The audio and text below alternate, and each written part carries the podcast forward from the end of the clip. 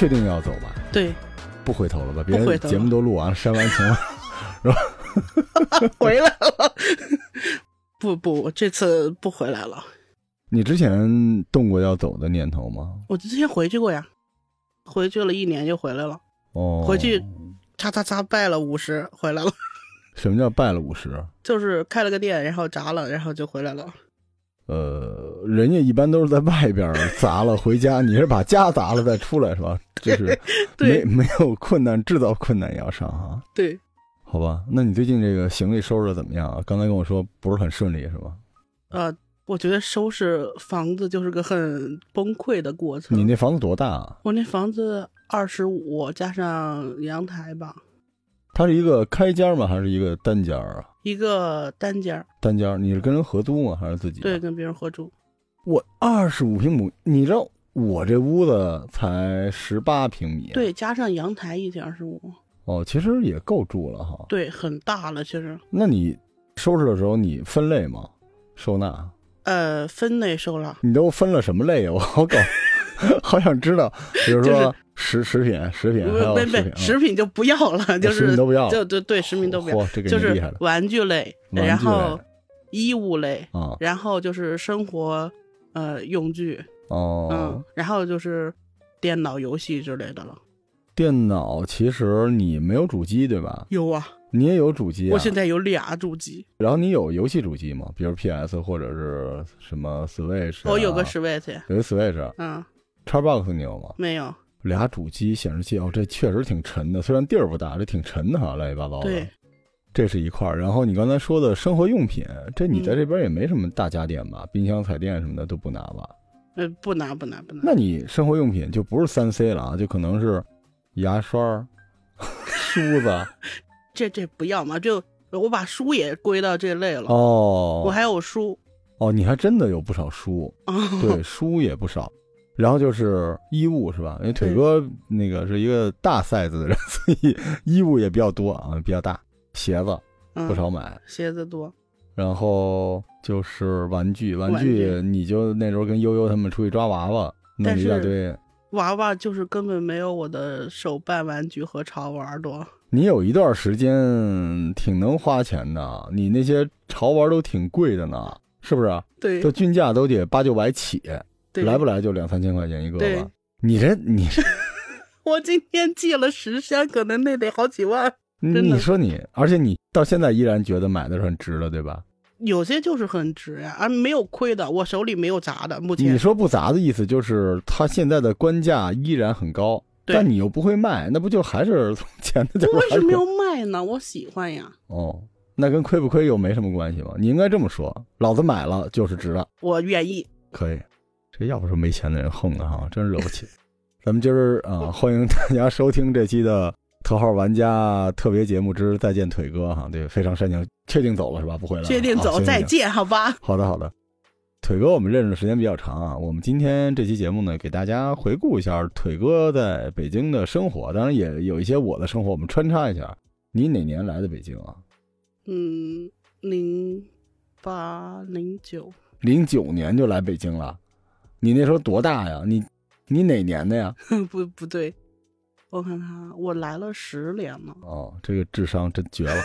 他那倒着往回推，今年是二零二三年，你要来了十年了，那就是二零一三年来的啊对。那就不是零八零九。我说所谓来不是来旅游啊，就是来这边生存啊。啊，那就差不多一二一三年。对，你记得当时是为什么来北京吗？就那时候你还没把你们家给败了，对吧？你当时来北京是讨生活、求未来发展。其实我当时只是从家里赚了一笔钱，攒了一笔钱，从家里赚了一笔，就是不是从家里 从家里老家赚了一笔钱，你怎么赚呀离开打工啊，哦，在老家对可以，你很厉害啊！你们家是乐山是吧？嗯，你在乐山赚钱打工，来北京生活是吧？不是来北京生活，哦是我一直往北走，我去了山东，一路往下，然后觉得那些地方不太好，然后又过来了。兄弟，山东不在北京的北边哈。我但是我是一路一直往北走嘛，哦，你应该是先到山东，后来又来到了北京是吧？对你是一四川人，你往北的路多了去了，哪儿都是往北，但是你第一站就是山东。对，你当时去山东干嘛去了呀？去就是玩儿，然后顺便停了找了个工作，然后就是哦打工，然后下一站就这种。啊，这就是挺好的。我当时的的想的是，我在某一个地方，比如说我想去的地方，我先看好，然后嗯我在这个原本的地方打工，挣一笔启动资金，我过去之后能租个房子，然后能吃上饭，然后我就找个工作。作为我去下一个地方，我在那儿大概可能也不会说待太长的时间，大概就两三个月那种。我能去下个地方，我就赶紧去。你赚的钱就都被吃掉了吧？在山东挣的钱，说实话真的吃不掉。我觉得山东的你饭你干什么来太着？山东。哎，我直接进厂了，进那个那火腿那叫什么来着？双汇，啊，对对对，双汇火腿你。给他们，你就为了吃它去的吧？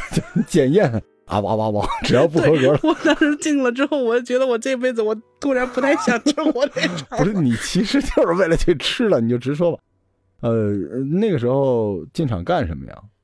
他那叫什么分装工人，就帮他那个哦装箱。哎，他不是已经机械化了吗？还是用手？但是那时候没有一一几年的时候，13年没有一三年，那时候应该再往前一点儿。一二年嗯，哦，他没有，好吧。然后山东赚够了钱之后，我就直接来北京了。你的下一站，当时驱动你来北京的原因是什么呢？就是是因为我觉得山东的条件太差了，哦，就是还不如我们那儿的条件，还不如我老家的条件，所以我想，既然小城市的条件不是那么好，我要不要去大城市看看？哦，索性就直接一步到位了，是对吧？但当时攒的钱够吗？够，反正来北京了。你当时来北京带了多少钱啊？一三年的时候，一三年来北京带了五千，好吧，其实没有没有太多钱嘛，因为当时来北京找的工作也是包住的。嗯、但是挺牛逼的，真的，就是你让我啊带这么点钱去一城市，别说北京了，任何一个城市，我都会有特别大的危机感。我小的时候也这样，我在你那个岁数，一三年，你差不多多大呀？二十一二岁吧，对对吧？我在你那岁数，我也是在外边闯荡了，但是那时候我带的钱比你多十倍，我都完全不敢。我就穷游嘛，到处游。但是你还能扎根下来，这个确实挺厉害的。我没有想要留下来。其实我在北京待了一年多，我当时我就想去广州，或者说去满世界这个叫去上海。壮游是吧？满世界走走停停的，对，我就想出去看看别人的生活，哎然后很好。其实我真的现在一一下反应过来，我这些年的时光都是偷来的。我如果没有说我当时特别叛逆，特别跟家里吵架，发生各种鸡零狗跳的事情，我根本不会出来。一切自有安排吧。嗯，大家主观或者是客观，主动或者被动的，都完成了经风雨、见世面这件事儿。就不管你中间这个过程里边是好的或者不好的，但是你到现在回头一看，这些经历都还挺有意思的。人生有的时候它的那个质量是来自于重量。我现在还没老到要跟你聊人生哈，但是好多时候就是你经历的那些锯齿儿，嗯，就这些年那些好的不好的、好的不好的那些锯齿加在一起，它那个重量是很够的。那时候来北京做什么呀？来北京找的第一个工作是群演，群演，但是我后来就意识到，就其实就是 就是被骗了嘛，就是，但是他你知道吗？当时我唯一揣的五千的好处就是，我知道是被骗了，我是交了一点点钱，交了两千多块钱吧，但是他管我吃管我住，我就在那儿混了三个月，我结我就是他被骗了，对？对，感觉是他被骗了，我也没被 骗什么的，就是峰对决，对，反正就是我交了两千多块钱，在北京的某个院子里。哦，白吃白喝白住了啊三个月，其实我是牛逼的有吧？多少挨上一点点那个戏吗？就是一点点都没有吗？哎，我每场都去，每场都用不上我，你经历过哪些戏啊？印象还有吗？四平青年，已经没什么印象了。但是我只记得他们拍什么哦不太能说的名字的 那些人的戏，哦，我们在现场，不是不是，能说呀？能说吗？文章能说呀？没有啊，没有对。但是他拍的一个什么戏，我也不太记得叫什么，因为我也不看他是你主要是净记当时的菜谱了，你 你才不在乎呢。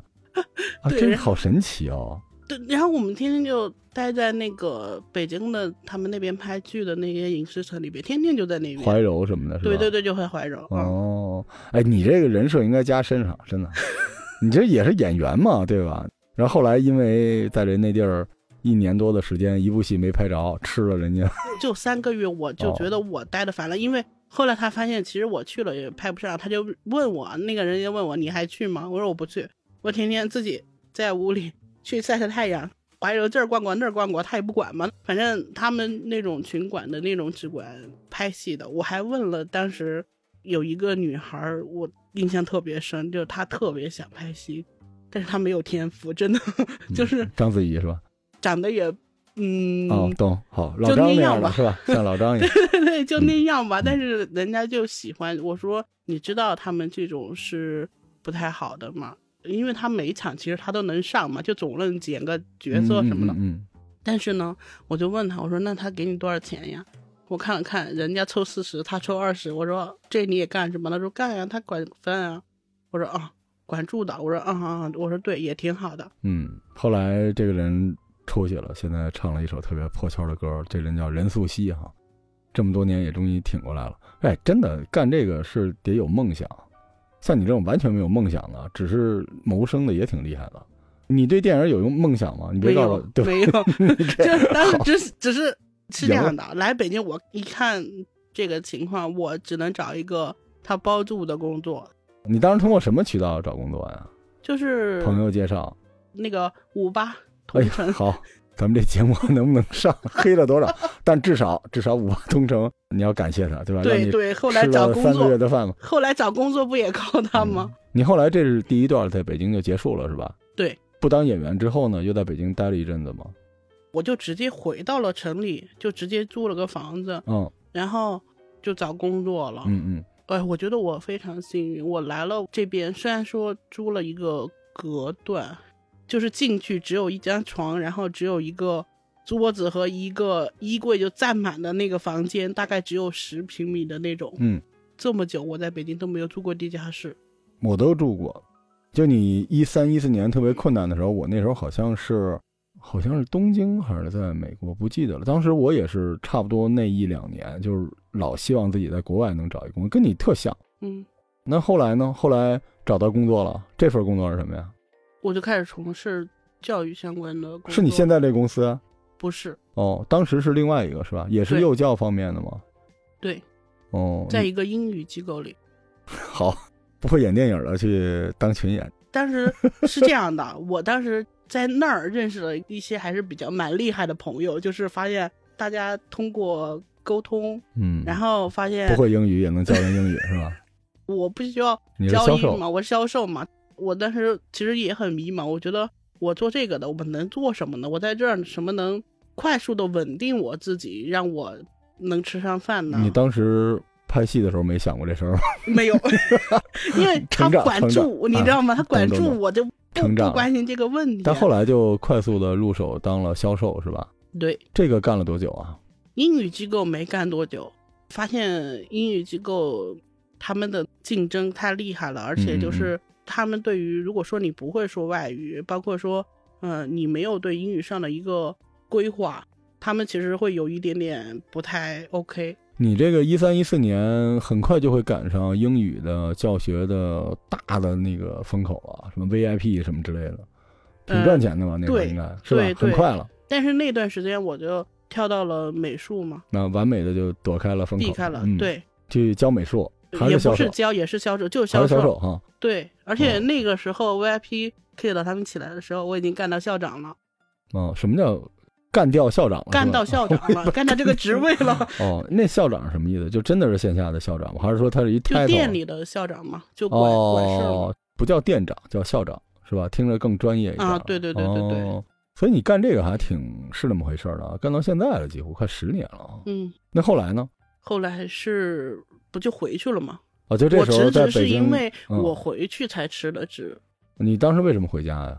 当时我爸就是就要逼我回去啊。啊，家里的一些事儿，对对。对对对对对。然后回去之后就开店，把家里那点钱都糟光了。对对对对对对对，啊，你用这种方式来跟你们家人撕扯，是我爸使了些手段，说你一定要回去，一定要有一个自己的事业，一定要怎么怎么地。呃好，然后我给你钱，你去干什么什么的。但是这个事业又是按照他的发展，就是哦期望来弄的，我完全一窍不通。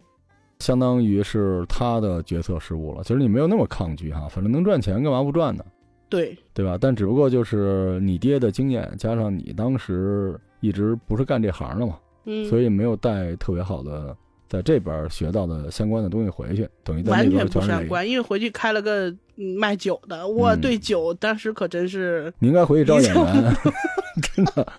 我想听这期节目的小伙伴们啊，我们可以分析一些东西吧，因为腿哥也没人找你聊这个，对吧？嗯好多时候就是你从一个高地往一个谷地走，当然不是说歧视啊，就是说城市的信息量这么说吧。一般来说，就是你学到了更多的知识和经验，你回到你的家乡之后，就是能够施展出来。因为在那个地方，很多人他没有你这个经历嘛。但如果没有这个，就你学的东西跟你回了家要做的事儿没关系的话，其实是不见得有那么大的竞争优势了，对呀、对呀、是吧？是的，所以在家待到哪年呀、记得吗？反正就只待了一年，就顺利的把那个店给闭掉了，那就差不多二零一五年了吧？差不多，哦，然后又回到北京嗯，啊。这时候为什么又回到北京了？就觉得之前在北京的奋斗，反正找着点门道了，是吧？。对对对，就是那我可以再通过我朋友再找个相关的工作呀，你好像挺容易交朋友的哈。嗯，朋友蛮多的，嗯，这都是最早的那个演艺班儿，就一帮人都没活儿，然后在怀柔的院子里晒太阳，是吧？对，可能是然后那时候回来之后找的什么工作呀？找的还是一个美术的销售，呃，还是对幼儿的吗？少儿的吗？对哦，就是这种辅导嘛，对吧？。对对对对对，嗯双减辅导培训班。嗯，你为什么那么喜欢干这个呀？你没想过突破一下，不干这个销售吗？也觉得好像没有什么其他干的能干的，对对对对哦对，也好，反正干习惯了嘛。你发现了吗？其实你朋友对你还挺重要的。基本上你朋友如果都是给你这种资源的话，那你也跳不出这圈子去了，除非你换一整波的朋友。对，是的。对，这就是一五一六年，一五一六年差不多就该听播客了吧？你是什么时候接触播客的呀？那时候黑水听的很早，其实哪年开始听的呀？有黑水那年就开始听。没那么早，就是大概在我从那个院子里出来的时候，哦从啊，你怎么接触到播客的呢？接触是因为他们组线下活动，播客组的线下活动，哇对，金黑水吗花组的啊呵，那可够早。那你总也得知道有这么一线下活动吧？因为我？一直在群里啊，就他们开始建群的时候，我不是，你应该是先听了节目才能进群吧？对呀、对呀、所以我说你最早怎么接触到这节目的呢？你这别弄成一死循环了，是因为我在网上上学的时候啊，啊我就很喜欢听评书。评小说，评我被你带跑偏了，我才不听评书。没有，啊后来也听郭德纲的，也听。那时候就很喜欢听地方的播客、哦，我那时候电台、还真没这感觉。电台，它是从电台开始的，糖蒜什么的是吧？就是地方的电台，后来才慢慢慢慢的知道说有手机电台不，都是卖药的？不是不是，那我们才还真不是。其实最开始都是由鬼故事开始的，就是半夜的灵异节目。我最早听播客是因为那时候网不行，网费又贵，而且又卡，嗯、然后我经常要有长途走来走去的，嗯，然后听歌听腻了。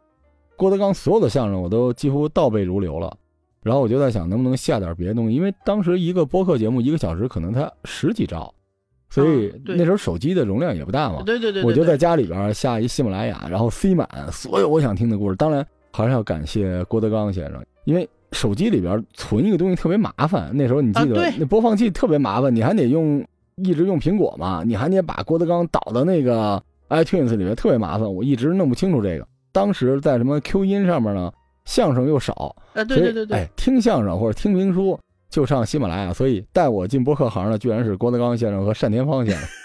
你小的时候听就是评书或者相声，经常听不全，嗯，但是在平台上能听全。所以最早我就是出门之前在家里，那时候网速也慢，费劲巴拉的填满一整个手机的播客，然后就出门了。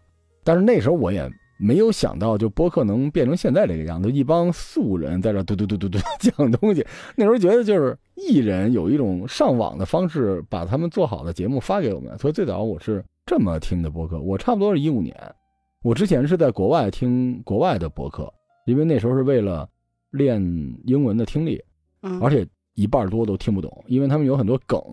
你听不太明白，就是啊词都明白，加一起不知道他说什么意思，然后底下人哗哗就开始笑了。但那个时候，那个海外的播客和国内完全不一样，他本身那些人就是意见领袖。说白了，就跟我现在不是跟洪晃老师做节目吗？他那些人本来就是洪晃老师、姜文老师或者是许志远老师，本来就是这些人。啊，只不过呢，他们有正式的一些评论的节目，比如在电视台啊、网上，然后剩下时间就跟幕后吐槽花絮似的，他就录了点这个。对，当时就是顺着这些名人去找播客，但是在国内完全不一样，国内是一帮我老觉得就跟卡拉 OK 似的，就是张震讲故事，你记得吗？盒子的故事，然后你也啊学着那来了一个，但是听着听着就上头了。我是这么开始听播客。其实如果说你要讲这个渊源，那一定是我读书看小说，最开始可能下这些东西全是听小说播。你没时间看，你要听，因为你上班你会偷摸听嘛？是吗？对。哦。而且 我通勤时间长呀。对对。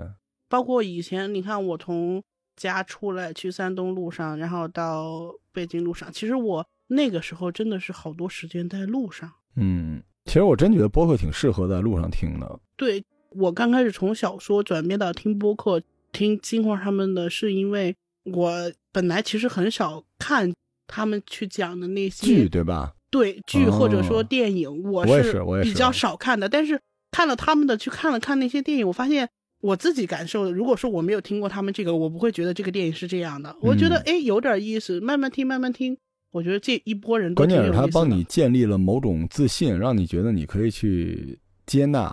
甚至评价一些这种剧了，因为那时候金花他们做的更多的不是电影，就是各种各样的美剧。对，当然这个是版权的问题啊。但是这些美剧应该感谢《黑水公园》啊，在他们之前有很多美剧我根本不会看，我就一天到晚记着他们说什么黑镜啊什么的怎么好怎么好怎么好的。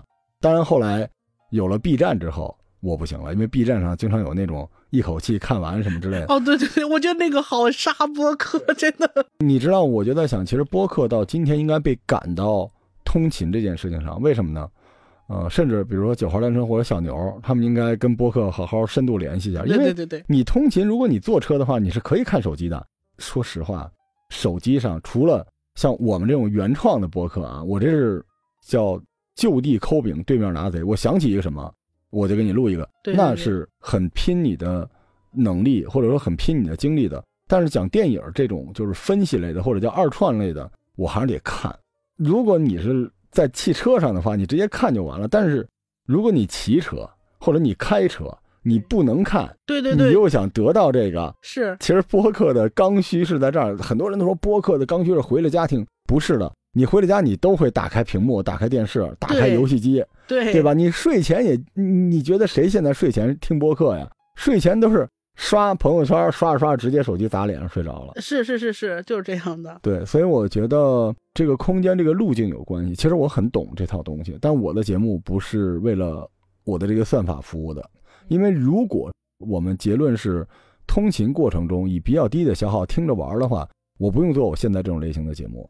我就直接给你们录《金瓶梅》啊，录《西游记》啊，一集一集就完事儿了，就不要有原创播客。但你知道我为什么没那样吗？如果是那样的话，听有声书是最好的。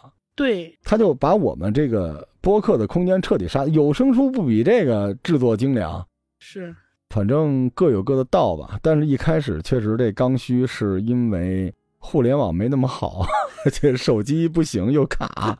你想那个时候看个视频。而且费钱，对对，很费劲。对，哎呀，好神奇哈！那时候大家都穷穷的时候，我一四一五年，我那时候正好创业，那时候拿了七八千万。其实我那时候算是比较有钱的，我当上主管之后，挺能挣。能能有多少钱啊？一个月不到两万吧。啊，那你不少而且我基本上不太去店里。啊呵，这给你厉害了！你干嘛呀？玩呀。出去拍戏是吧？到处玩去。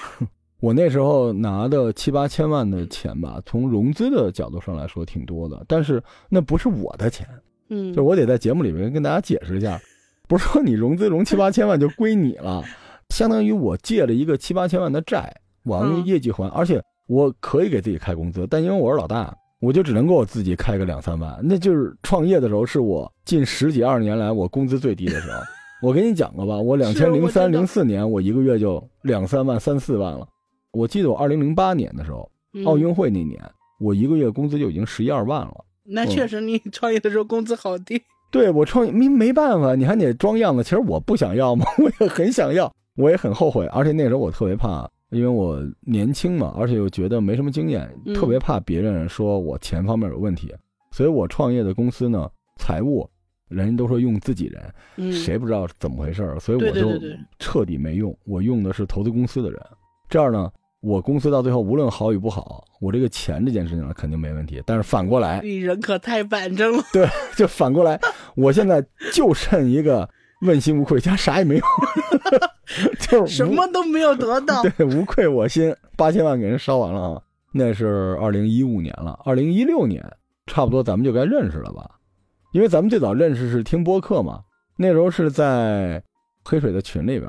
对，对我们都是黑水孵化出来的，而且那时候还有悠悠啊、大 A 啊、大美啊、笑笑李老师、李老师啊，一波人都是听黑水的那个节目。而且你会发现，不管黑水是不是亚文化，就听这节目的可真够亚文化的。那群里边什么什么人都有，还挺好玩的啊。后来咱们自己拉了一小群。是。那之后你就一直在这个行业了，是吧？职业上还有什么大波动没有，没有，那没有没有，中间就。就没动过了，我就一直在北京，就一直干这个了。是你现在这公司吗？是呀。你现在这公司是哪年进的呀？今年第五年吗？哦，那就差不多一七八年。我们开始玩的时候，我刚好进这个公司。哦，所以其实还是有感情啊。虽然现在闹着不太愉快，但是你的职业生涯的巅峰也在那地方了。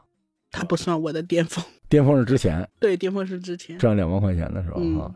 其实你是我一半的引路人，你记得吗？那时候我说我想试试看做播客，想问问。谁能给我点指点什么之类？后来你说直接问艾文，我都觉得你谁呀？你问艾文，结果你就直接把艾文给我拉了一群，对呀，拉出来呀。那试试就试试呀。但艾文也是真的是一个超超 nice 的人，好人呀。用了一下午哈，给我各种各样的指导，所以我才上的播客这个路。都是缘分，真的是缘分。但是也分人，一个就是说，可能你叫艾文也出来，因为现在我你叫我去见什么人，我也能。但你要是别人来，我就滚，对不对？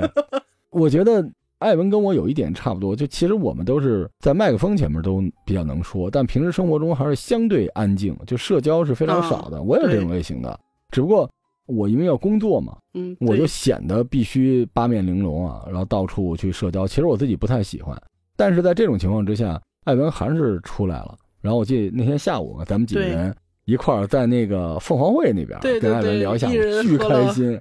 一人点了杯咖啡，在人家这晒了一下午太阳，特别好。嗯，真是好。那是二零一八年了，已经。嗯。然后我当时是想给艾文他们帮点忙，因为那个时候我创业虽然不太顺，但是我内心呢还是觉得我挺能干的。然后因为我原来不是在广播电台干过嘛，就想给艾文他们对接一下艾宝良老师。然后这里面就要说周海燕老师了。周海燕真的很厉害。那个时候播客世界还没有那么多杀人放火，那时候有鬼故事了，但是案件很少。对，然后周海燕说：“你们这播客呢，就做那种我们广播电台尺度做不了，但是听众呢又顺着这味儿能找来的。所以那时候我为了致敬他，他做的那个节目叫《午夜判惊奇》，而且艾宝良老师是他发掘出来的。我为了致敬他，我做的那个节目叫《午夜判惊喜》。但一开始我是不敢跟艾文录节目的。你知道我们这些人吧，还是要脸，就知道自己哪些能做，哪些不能做，因为。”挺难的，就是他要迈过一道坎儿，这坎儿就是，当然现在很多人没有这坎儿，你到底有没有那个自信，说你说出来这个话，至少别人值得用时间去听。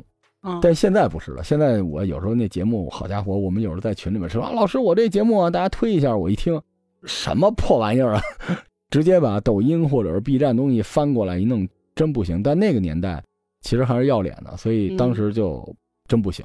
我就跟艾文说：“我说我给你提供设备、场地、人，您呢就来我公司录音，但是我自己就别录了。那个时候我公司已经开始不好了，出现了绯闻，就是我两个总监、一个副总、一个销售经理，四个人同时跟一个姑娘好啊。但是你说过呀，对，好家伙，那姑娘，哎呀，这这是是个人才啊，特别厉害。而且那姑娘就很无辜啊，怎么了？我也没有办法，就就那么一姑娘，而且我记得特清楚，蚌埠的一姑娘。”我们那个办公室呢，就愁云惨淡。有时候我一烦，我就下午三四点钟把他们都轰走了。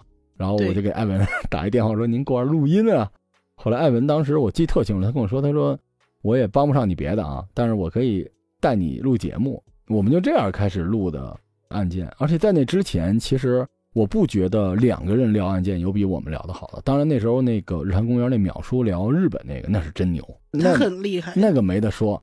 但是聊其他的案件呢，我觉得我跟艾文那组合就是最好的。但是我们俩聊完之后吧，因为我们俩都没聊过这个，聊完之后我们俩怂了，你知道吗？在沙发上我们俩互相看，他说这也太瘆得慌了。我说要不咱录点别的。就这么着开始录的《桃花玩家》。嗯《桃花玩家》什么准备都没有，就直接说咱就试一下吧。然后我们俩就开始了。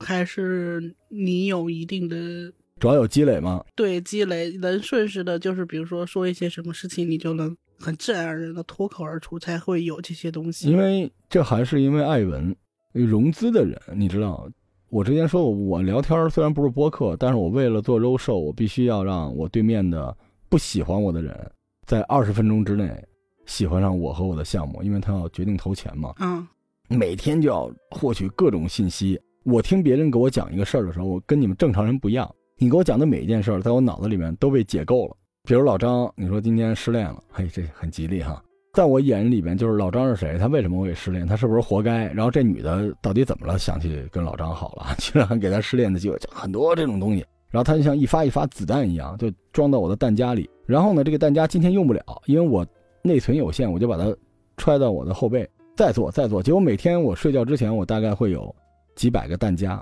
夜里面想起哪个是哪个，然后等到要录音的时候，我就会把其中的一个弹夹拿出来插到枪里边去，哒哒哒哒哒，就这样。结果导致正常人给我做分享的时候吧，我第一反应不是说给你反馈，而是我先把你说的记下来，我想知道你为什么问这个问题，这问题我要不要回答？如果回答怎么回答，你听了满意，我满意，同时还让别人愿意听。我现在整个人都是这样的，我跟我媳妇说话都这样。我那天在节目里都说，我都觉得跟一神经病似的。我媳妇那天我们俩吃带鱼，我媳妇问我说：“哎，你说带鱼是什么鱼啊？”我就直接下桌了，跑到屋子里边翻带鱼的品种，为什么是长这样的？它是吃荤的，吃素的。然后为什么中国人自古就吃带鱼？然后查完之后出去都凉了，啊，嗯整个人就变成这样。这个跟我一开始跟艾文录音有特别大的关系，因为我当时跟艾文录那个香港十大奇案的时候。一个案件的文案其实才一两千字，但是我为了录一期案件，我翻墙出去看了就吐了两天，这案件就是看得门儿清，都印在脑子里面。所以到现在为止，我就活活的被那时候的工作习惯变成了一个重型博客了。我现在做每一个东西，你们听到的每期四十到五十分钟的节目，都两三万字我自己写的文案，不然我弄不了。但是我录的时候也不用看啊，咱们录这种节目就随便来了。啊，对，张口就来。然后你后来呢？后来在北京还是挺顺利的，是吧？嗯，咱们那个时候就开始在头号玩家做个什么线下活动，做周边什么的。嗯，啊、你们那个公司当时对你也还不错啊，我就一直记着说包吃包住，你没有包吃包住，就是包住嘛。包不动你吃。他就包住，因为当时同事什么的，就是他们都要求要住，然后他是租了一个整体的那个房子，一个整租，然后就是大家一起住。其实刚开始，哎呀，因为老板确实人不太行，嗯，那个员工换了一波又一波，就是换到后面，人家就觉得你租这么远，人家也不太想去了，嗯，嗯。那不租呢？不租后来就不。租了呀，后来就 因为就是我一个人了，后来就不租了，嗯，租了一年多，主要是后边会出现那个事件嘛，就是疫情。嗯，疫情其实把很多事情都一下子见底了，就是好的会变得特别好，好到浮夸，然后不好的也会变得非常的糟糕。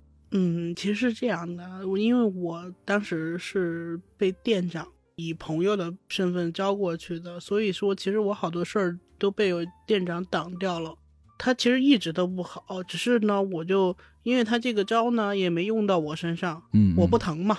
现在呢，只是说这些所有的招都用我身上了，但是最近呢，我们公司又有其他人出现了问题，新的问题，这些招就开始去对人家用去了。嗯，你什么时候下定决心要回家的呢？去年过年呀，哦，那也是差不多疫情之后是吧？对，当时是觉得在北京已经把自己任务完成了，是不是？没有，哦，只是觉得父母这个年纪了，但是已经看起来不太好了，嗯需要做些什么了。嗯。但其实你在今年还是有一个比较大的结的，对吧？嗯，因为咱专门还录了节目，就癌症这个事情。对对对对，哎呀有时候真是造化弄人哈，因为我心目里边你就是那无线条血的，你居然我身边任何一个人因为这个病倒下都不应该是你，结果偏偏这病就找到你身上了，而且当时还是我逼着你去 检查身体。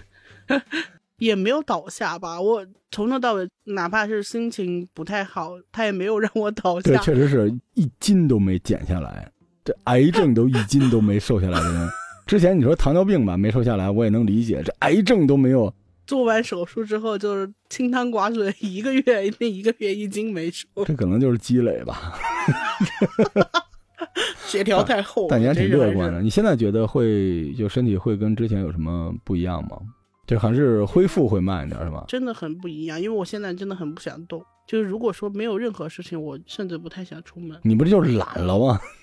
不是的，是没有力气哦，是没有精力。就是上个月吧，我去海淀看了一趟我的朋友，我在回家的路上，我就觉我就疯狂觉得我的那个体力值下降的超级厉害。嗯，因为骑车也挺累的，其实。嗯。对，腿哥应该给九号单车带一货哈。最早因为我有一九号单车。对呀，腿哥一看不错，自己来了一个。现在你那车骑多少公里了？三万，三万公里，已经骑过了报废年限了。但是对你来说物尽其用嘛？对，我觉得特别好用。可是癌症的恢复也真的是一个系统工程。那你手术到现在有半年吗？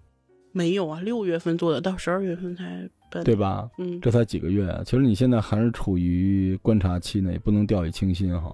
而且这个事儿就跟你现在工作的事儿也有关系，因为涉及到社保，涉及到很多东西啊。对，就是那些我们不愿意看的，小的时候看大人忙忙叨叨，我们也会觉得特别无聊，那些苟且就都出来了。是，越长大越觉得很多东西确实就是逼不得已，嗯，不想这么做，但是没有办法。所谓成长，就是你开始说服自己去做一些你根本不想做的事儿，这就是成长。小的时候你会很骄傲，说我就不做我不想做的，我命由我不由天。然后你现在发现你命还是由天的，对对吧？但是怎么折腾你自己是由你的，天 不归你管，你归你管。对，是的。回去在北京会有什么遗憾吗？遗憾应该就是回去之后没有那么多好玩的了。对，你觉得北京最好玩是什么呀？是不能想见就见的朋友了。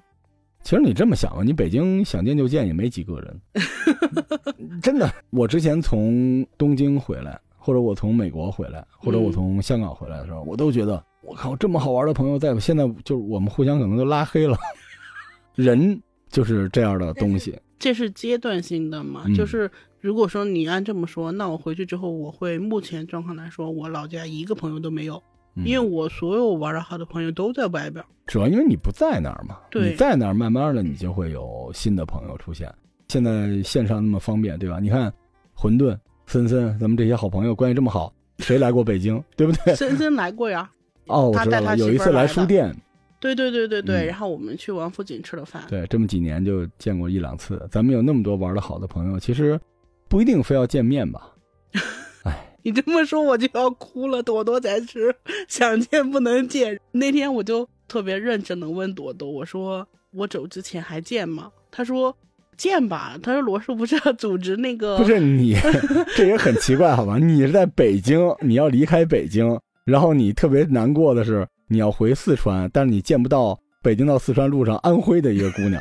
这次你们俩见面不用来到北京见，你们俩见面应该最近的话湖北见就行了吧。对，就是我过去之后嘛，然后但是鉴于他工作的那种嗯性质，他比我还不好请假呢。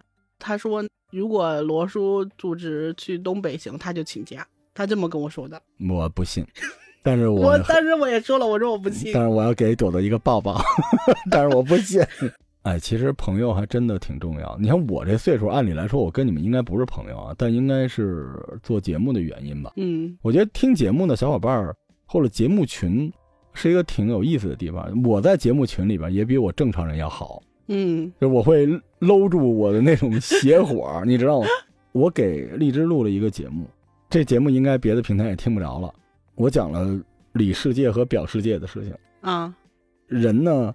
其实我们每天的生活是表世界，就是在外边。对然后我希望你觉得我好，什么都是人设。对。虽然这词儿不好听，但你每天的努力奋斗，其实也都是在争一个人设。因为你忙到忘了自己要什么了，真的是这样的。你很少跟自己对话。里世界是你自己演给自己看的一个独角戏。嗯然后你想象中人是跟你怎么互动的。我觉得播客是一个里世界的东西。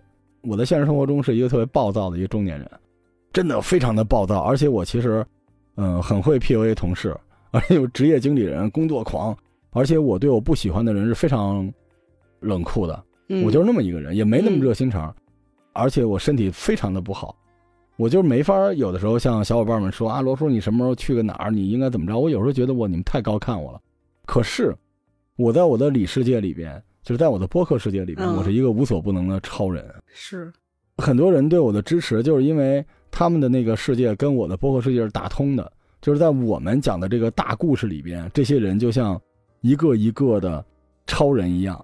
你明白，嗯就是他虽然不会像你一样在上面嘟嘟嘟，但是他接受了你的嘟嘟嘟嘟嘟，他也是是超人，他也是一个超级的听众。所以其实这个是一个好玩的事儿，而且不知不觉啊，我为什么说我不太喜欢我早年间的播客节目呢？因为那时候很多东西就是我操牛逼，就这东西。可是我后来越录我越喜欢，是因为我在我的播客节目里面找我的那个里世界里面组成我是一个无所不能的一个人的那个碎片儿。嗯，现在我基本上就差不多组建成功了，嗯而且我现实生活中，我在表世界里边我受这个影响了。对，我在现实生活中会更自信，然后更 nice，而且有些时候我要挨我我就骂人了，但是现实生活我一想，我都是一播客，我怎么能这样呢？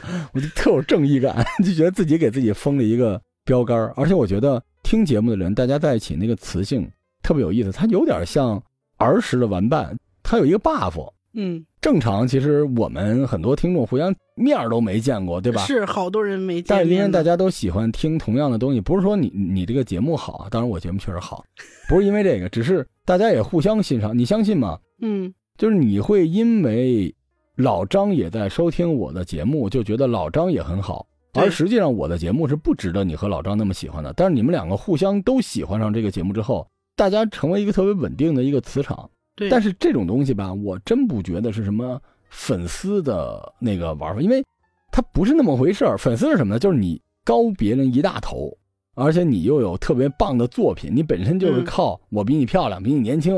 我们这些人不是的，我们这些人其实就是口舌之长，就是把所有人心目中东西给用一个角度拿出来。我觉得大家之间这种关系呢，它还真不是台上台下，就反正所有人共同完成了一个节目。然后逼着所有人就翻滚着去经风雨见世面，我也会懒。嗯，你知道我这次跟我媳妇儿我们一家人自驾，其实跟播客有关，因为按我这性格，啊，我跟你说，我开车五十公里就得休息，结果我愣开了三千公里。就 是啊，就想，我实在不行，我录一自驾。哎呀，真的挺有意思的。其实你现在距离离开北京还有多长时间啊？嗯，两个月，就看什么时候收拾完。对，那你社保什么之类的怎么弄啊？就迁回去是吧？迁回去，到时候回去直接这边一消，那边就上。嗯，那你这段时间还是得多跑跑医院。对，所以周五又去，对，因为你得看看你的康复到底怎么样，而且还得看别的科室，因为你不能只看这个科室，反正内科都得看一看，嗯，内科一直在看，是吧？嗯然后就是把这边的好朋友再见一见。哎嗯呀，其实也不是死了哈，就是 回家了。北京和四川真的很远。我那时候跟你说过嘛，就在北京还有一些地儿，如果你没去过，你应该趁这个机会，又是北京最好的时候，都转一转嘛。嗯，而且还有就是北京之外，你看那时候咱们说了，你山西去过吗？太原、平遥。没有那，你山西去的哪儿啊？杭州是吧？我去的是临沂，哦，临沂是山西吗？是 山东是吧？好，哎，没文化真幸福。你应该去趟山西，嗯，山西也有咱们的小伙伴儿。只要不去五台山，因为五台山太累了，对你来说。而且五台山就如果你不是特虔诚的佛教徒的话，你可以不去。不是，但是大同或者是太原真的应该去，因为山西的那个那个味道真的不一样。有时间吧，有时间去趟那儿。然后就是山东，山东你之前就喜欢，你去哪个城市啊？临沂啊。我后来就是因为拍戏，去那儿交了一个，呃，我忘了他是山东哪儿的了，但是也是山东的，就我跟着他回了趟老家，过年的时候，交个对象啊？女的朋友，哦朋友不是对象，去他们老家吃去了。对对他老家哪儿啊？呃我已经想不起来那个小地方叫什么了，但是是山东。同学们，就是可以不上大学，但是必须要学地理哈。山东，你们后来不是去了音乐节吗？嗯青岛，青岛你知道是山东的吧？知道。啊，好，你还迟疑了。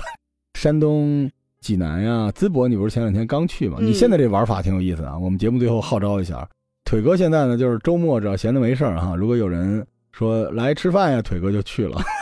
你当时去淄博就是一早走的，晚上就回来了。呃，对，好家伙，你当时为什么要去啊？就是想吃一下。呃想吃饭。好，河北你去过吗？去过。河北周围，石家庄，我那个特别好的那朋友，他是，呃，济南人。不是不是不是，是河北，就是离这儿有三站火车，反正我已经不太三站火车还没出北京。没有出了出了，嗯，廊坊、三河、廊坊再往前，再往前，保定、保定前一站，廊坊。不是不是不是、好，没事，那个。不重要啊。就是那个朋友啊，腿哥已经不记得那是哪儿人了啊，你知道一下。然后，其实我最希望你去的就是东北，因为在北京最幸福的事情就是可以去东北，尤其是沈阳。北京坐火车才三个半小时，咱们一定要在十月份之内吧，组织一发。嗯东北实在是太好了。真的很好，东北实在太好，就别费劲了。周围那些地儿，反正平时周末就去了。东北拿出点时间，走之前无论如何，而且我觉得啊、以你这个性格，你先把家里那点东西都寄完吧。寄完之后，你应该在东北多待一阵子。东北先到沈阳，第一站山海关，肯定要去山海关我们不。是要一起去吗？我不一定能陪你走那么长时间啊。你你啊先去山海关，然后路上可以去阿那亚啊，也可以去唐山。唐山有一唐山宴特别好。嗯这些都完事之后呢，就来到了锦州。锦州就吃吧，吃爽死了。锦州完了之后，你可以选择，一个是向南，通过鲅鱼圈、盘锦这条线呢到大连，因为大连跟整个东北其他的核心城市都不在一条线上。但如果你去大连呢，你可以通过庄河往上到延吉，就是奔北朝鲜那条路。就大连是往下拐，然后去啊北朝鲜的。北朝鲜，我跟小伙伴说啊，因为马上要录一条大河了。啊北朝鲜不在中国的正北，你好多人跟我说北朝鲜就在中国，不是的，北朝鲜是在中国那个东三省的东南方向，那是北朝鲜延吉我去过，哦。怎么样？好吃吗？好吃，特别好吃。是这样的，我一个不太喜欢冷面的人，在那边吃的贼嗨，嗯而且那边的烧烤也很好吃。然后你就应该去沈阳，因为沈阳往上就是长春，嗯长春往上就是哈尔滨，三个嗯城市是连成一条线的，嗯，而且城市与城市之间很近，都是一两百公里，就一脚油的事儿，就特别近。然后你就在东北待一阵子，真的嗯就是沈阳暴吃一顿，然后到长春休息休息，搓个澡，然后去哈尔滨踩踩雪，在东北有半个月的时间，能把东北玩透了。嗯真的挺好的。当然，十七肯定会跟你说啊，去白山什么的，不要听他的，因为你就失联了我，去过长白山，是吗？嗯，我已经去过了。你确定你去的是长白山我？去去非常确定，因为我当时还在那儿跟我朋友撕起来了。这么厉害啊！长白山是哪个省？我不知道，你这儿也挺好的，事了拂衣去，深藏功与名。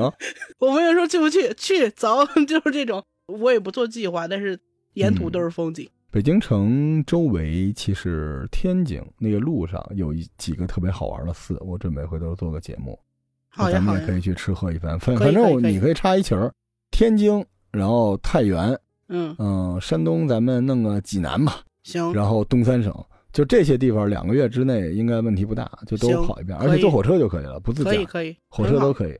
嗯，但是前提就是你得把家弄得七七八八的哈，不然太麻烦了。你现在往回寄得万八千块钱吧，应该是超不过一万吧，几千块钱。因为你很多手办是没拆盒的，对，全是大盒。它是按照那个体积收费的，就太贵了。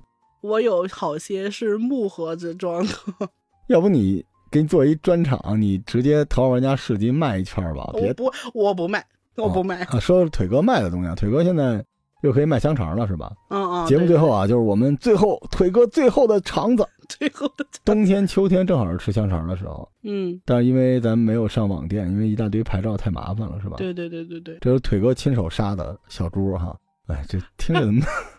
但确实你们家做的嘛，菜市场对节目，大家可以找腿哥买肉肠，我们找个机会吧，让腿哥再做点好吃的，然后给大家拍一拍。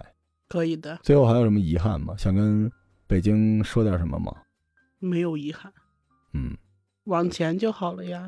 往南就好了，一直往南。方开，一直往南方开。对，然后对自己呢有遗憾吗？觉得还可以，对吧？没有遗憾。嗯，在北京差不多前后奋斗了十年啊，嗯，可以，然后什么都没有，就是 有一身教训。也不叫什么都没有吧，就是你也可以这么说，什么都没失去嘛，就你没赚到你赚不到的东西，我觉得不算失误。啊，对你失去了你来之前就有的东西，那就是损失。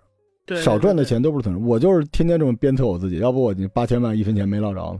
我真的是这么想的。我到今时今日，我在我周围的同龄人里边，我还是那个最能折腾、最有勇气的人。而且我天天惦记着经风雨见世面。虽然可能我节目没有原来那么大流量了，但是我现在天天跟洪晃老师录节目呀，做播客世界，我已经人生巅峰了呀。对呀、所以我还需要什么呢？我就是还是想继续探索。